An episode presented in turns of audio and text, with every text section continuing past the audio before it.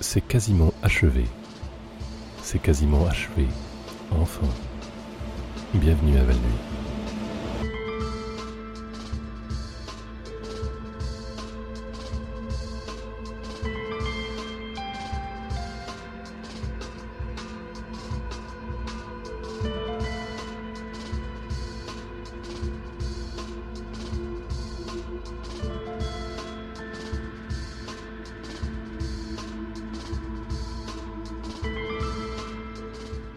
Salut à tous. Comme vous le savez bien, fidèles auditeurs, c'est la semaine valnuitaine de l'histoire, au cours de laquelle nous apprenons des petits détails sur ce qui a fait de notre petite ville animée ce qu'elle est. Ou, comme le dit la devise officielle dans le communiqué fourni par le conseil municipal, fouiner dans les noirs recoins du passé jusqu'à ce qu'il dévore notre fragile présent. Dans l'intérêt de la participation civique, la radio communautaire de Valnuy proposera de courtes leçons sur quelques anecdotes intéressantes de l'histoire de la ville, en commençant par l'an 4000 avant Jésus-Christ. Les archéologues pensent que les premiers campements humains à Valnuy datent de cette époque. Il nous est parvenu peu de traces de ces anciens habitants, à l'exception de quelques peintures rupestres de leur village et leurs pratiques de chasse, ainsi que de sombres formes qui les surveillaient au loin. Des formes inhumaines et chatoyantes, qui ne s'approchaient ni ne s'éloignaient jamais, mais dont la présence pouvait être ressentie, même les yeux bien fermés, blottis sous des fourrures, contre la peau nue d'un autre être humain. En tout cas, c'est ce que j'extrapole à partir des découvertes. Les peintures rupestres ressemblent surtout à des taches, désormais, après que le premier découvreur ait tenté de les décaper du mur, parce qu'il ne croyait pas au passé de par ses principes religieux. Et maintenant, les nouvelles. Le syndicat d'initiative de Valnuy demande à la personne qui agresse télépathiquement les touristes de bien vouloir cesser. D'après la directrice du syndicat d'initiative, Madeleine Lafleur, il y a déjà eu deux incidents en une semaine, au cours desquels des bus entiers de touristes se sont soudainement mis à hurler d'une terreur débridée, tentant de s'aveugler à l'aide de brochures Visitez Valnuy, le tout au grand étonnement du conducteur de bus. Lafleur a ajouté on venait tout juste de faire imprimer ces brochures. La Fleur explique que le tourisme rapporte des dizaines de milliers d'euros chaque année à Valnuy, et que son hospitalité fait la fierté de cette ville. Elle a déclaré que si de braves familles voyagent à Valnuy et voient leur subconscient assiégé par des révélations impossibles à oublier, des horreurs enfouies si profondément qu'elles en deviennent indescriptibles, révélant alors de nouvelles vérités insupportables, alors nous pouvons nous attendre à ce que ces gens reviennent, hein, sans même parler de laisser de bonnes critiques de nos commerces locaux sur Yelp. La mairie demande aux citoyens de l'aide pour déterminer qui, ou ceux qui, causent ces infractions psychologiques. Le syndicat d'initiative offre des chiots en récompense de toute information à ce sujet. Ou, même si vous n'avez pas d'informations, la mairie demande que vous alliez chercher un chiot ou deux quand même. Euh, sérieusement, euh, les bureaux municipaux du centre-ville en sont envahis dans les arbres, les murs, les combles. Les exterminateurs sont complètement dépassés. Aidez-les.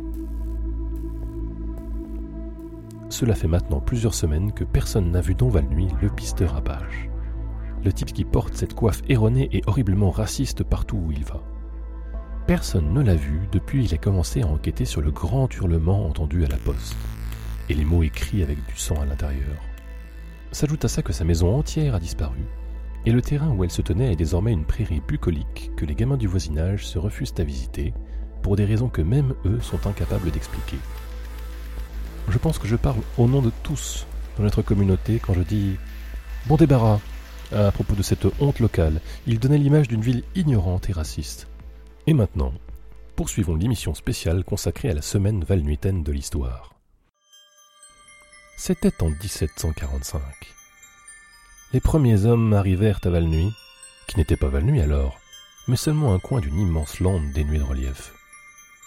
Je pense que nous serons tous d'accord pour dire cependant qu'aussi immense et dénuée de relief que cette lande était, la zone qui est devenue Saint-Falaise était probablement déjà horrible et terne en comparaison de la nôtre.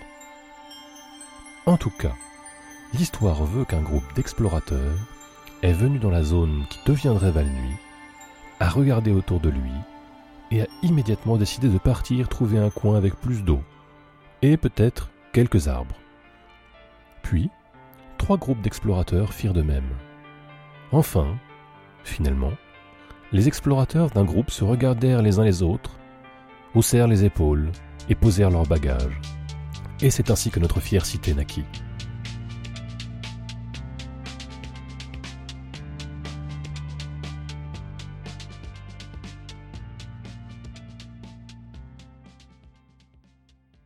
Et maintenant, le trafic. Des équipes de la direction locale du territoire vont repeindre les marquages routiers cette semaine. Les tirets et lignes continues habituelles délimitant les voies seront remplacés par des mosaïques en céramique colorée représentant des ouvriers portugais mécontents se soulevant en masse contre une hégémonie capitaliste abusive. Les glissières de sécurité qui se trouvent le long des virages de la route seront enlevées pour laisser place à d'adorables silhouettes d'automutilation rappelant la période du servage, faites en papier craft, reflétant de manière provocante plusieurs siècles de lent génocide et de déshumanisation par les impérialistes occidentaux, le tout conçu par l'égérie de l'art contemporain Cara Walker. De plus, les sorties 15 à 17 de la route départementale D800 seront fermées les deux prochains samedis à cause de la rétrospective biennale de films de Micheline Dax. Alors, faites attention aux équipes de tournage ce week-end, réduisez votre vitesse et n'oubliez pas de donner un pourboire au chef d'équipe de la DLT de préférence 20% de votre kilométrage compteur.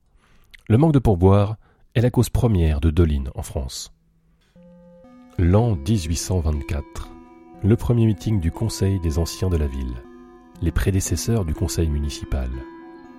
Imaginez, des robes pourpres et des couronnes de viande molle, comme il était de tradition à l'époque, établissant les fondations de la splendeur de l'actuelle Valnuy, Nombre des éléments de notre processus civique moderne furent inventés au cours de cette unique session de trois heures, incluant la composition du conseil municipal, inchangé depuis, l'adorable système de taxes byzantines, ainsi que le système de pénalité brutale en cas d'erreur, ainsi que l'hymne, le chant et les gémissements officiels de la ville. Tous les comptes rendus de cette réunion ont été détruits et, d'après une note que je viens de recevoir, je dois me présenter à l'hôtel de ville pour une rééducation effectif demain matin. Merde alors.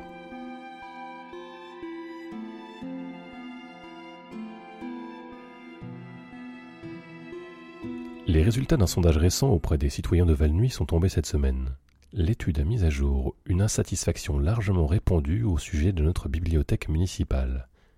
Et à considérer les faits, il est facile de comprendre pourquoi. Les ordinateurs mis à disposition pour surfer sur Internet sont dépassés et lents. La période de près de 14 jours n'est pas suffisante pour lire les livres un peu conséquents, vu l'emploi du temps bien rempli de nos vies à tous. Le taux de mortalité est, lui aussi, bien au-dessus de la moyenne des bibliothèques municipales. Le cercle monolithique en jaspe sanguin de la bibliothèque ne semble pas avoir subi de visite de maintenance ou de nettoyage depuis un bon moment. Il y a des témoignages d'un spectre sans visage se mouvant dans la section biographie, éliminant les visiteurs solitaires un par un.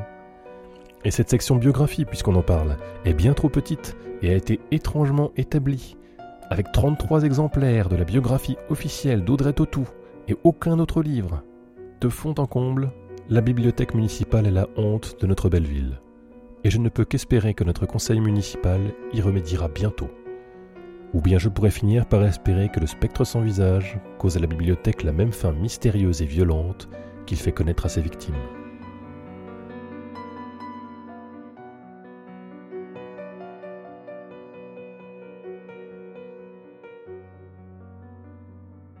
Le lycée de Valnuy a pris sa revanche contre le Dynamo Saint-Falaise la nuit dernière. L'attaquant bicéphale Michel Sandero attribue leur victoire à l'aide des anges. Les anges ont fourni un démenti catégorique de toute implication dans la partie, sous quelque forme que ce soit. Le comité d'éthique de l'académie du lycée a annoncé l'ouverture d'une enquête sur ces interférences angéliques potentielles. À ce propos, le lycée de Valnuy met en place des détecteurs de métaux, et étudiants comme parents sont scandalisés. Plusieurs des parents auxquels nous avons parlé ont déclaré que les lycéens étaient depuis longtemps récipiendaires d'UCI, de carabines, de tasers et de munitions perce-blindage fournies par le gouvernement de l'ombre.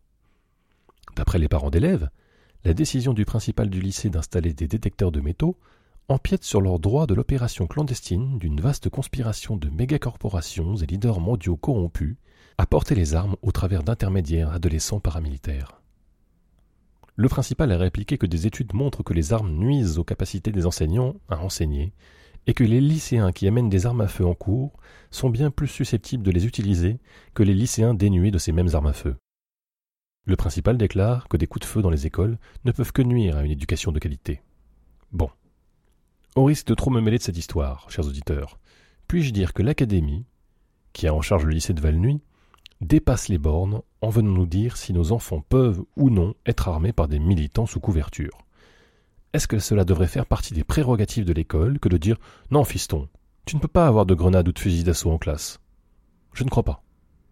À partir du 1er novembre, tous les élèves du lycée de Valnuy devront passer au travers de détecteurs de métaux.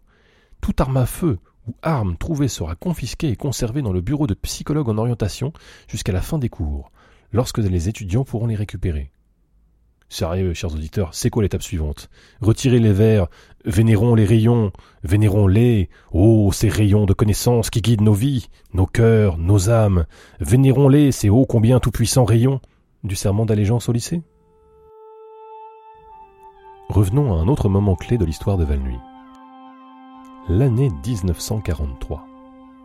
Comme action de résistance, les citoyens de Valnuy ont décidé de se dédier à la psalmodie.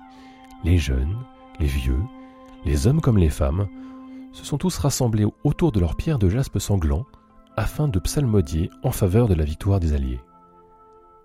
Si une petite part du mérite doit être attribuée à la planification stratégique du commandant allié et aux farouches combats menés par les soldats, la plupart des historiens réputés pensent que les psalmodications de Valnuy furent le facteur décisif de la victoire finale des Alliés sur les forces de l'Axe. Le conseil municipal avait d'ailleurs fait ériger, dans le parc paroissial, un monument de sept étages, l'affirmant en énormes lettres de néo, jusqu'à ce qu'un procès fait par le gouvernement les oblige à le démolir.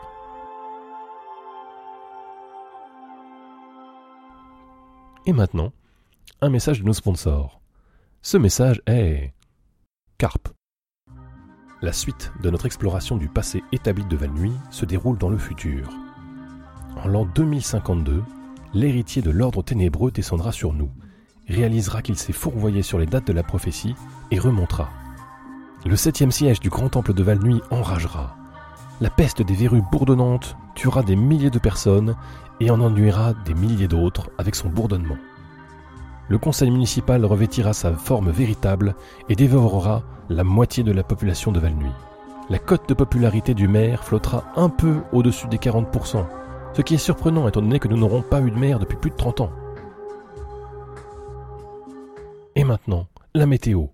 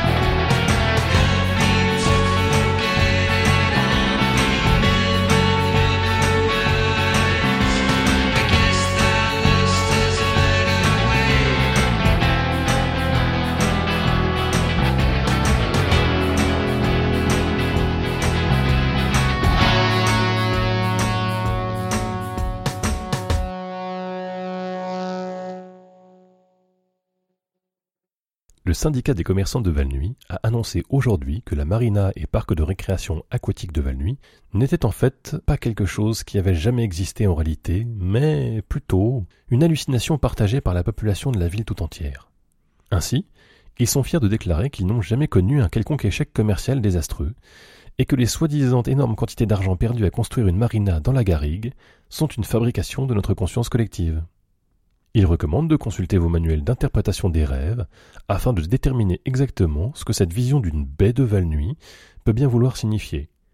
Ils ont aussi déclaré que, si vous veniez à découvrir les bâtiments d'une marina dans la garrigue, exactement là où vous vous rappelez qu'ils étaient, et qu'ils semblent réels, aussi vides et inutiles que le jour où ils ont été construits, c'est parce que vous continuez à halluciner, et devriez chercher à consulter un médecin immédiatement ou à avoir un membre du conseil municipal vous rouler dessus si vous êtes de l'ancienne foi et que vous ne croyez pas en la médecine moderne. Pour notre dernière histoire de cette émission spéciale sur l'histoire de Valnuy, examinons le passé très récent. Hier, j'ai pris des céréales au petit déjeuner, un sandwich pour le déjeuner et un steak pour le dîner.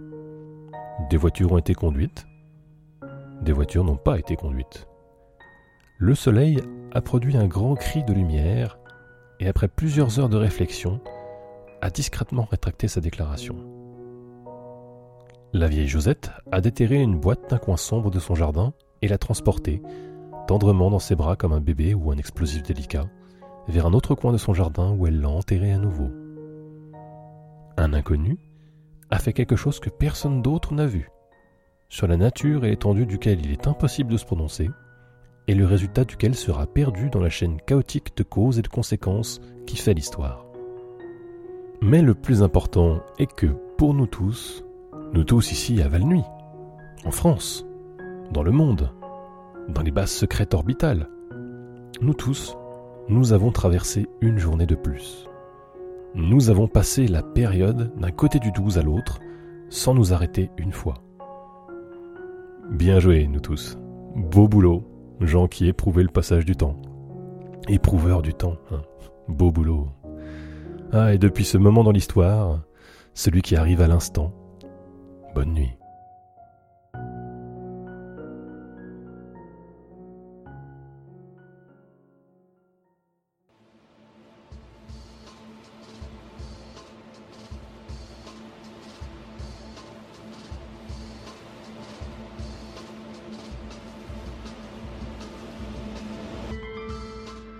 Bienvenue à Val Nuit est une traduction bénévole de Welcome to Night Vale, une production Commonplace Books. Le texte original est écrit par Joseph Fink et Jeffrey Kleiner. Cet épisode a été traduit par l'équipe des Van et produite par Cobal. La voix française de Cécile, Émile et Callisto. Le générique est de Disparition, il peut être téléchargé sur disparition.info. La météo de cet épisode était Hello Demon par So Many Lines. Vous trouverez plus d'informations en allant sur soundcloud.com slash so-many-lines. Vous voulez avoir votre musique diffusée dans la section météo? Vous voudriez faire montre de votre talent dans ce show? Juste envie de dire salut? Écrivez-nous à vanuitin.gmail.com. Allez sur commonplacebooks.com pour plus d'informations sur le podcast anglais, ainsi que sur leurs livres à propos des idées non utilisées de H.P. Lovecraft ou sur ce que cela signifie de devenir un adulte. Le proverbe du jour. Il doit être 15h23 quelque part. Peut-être dans l'espace?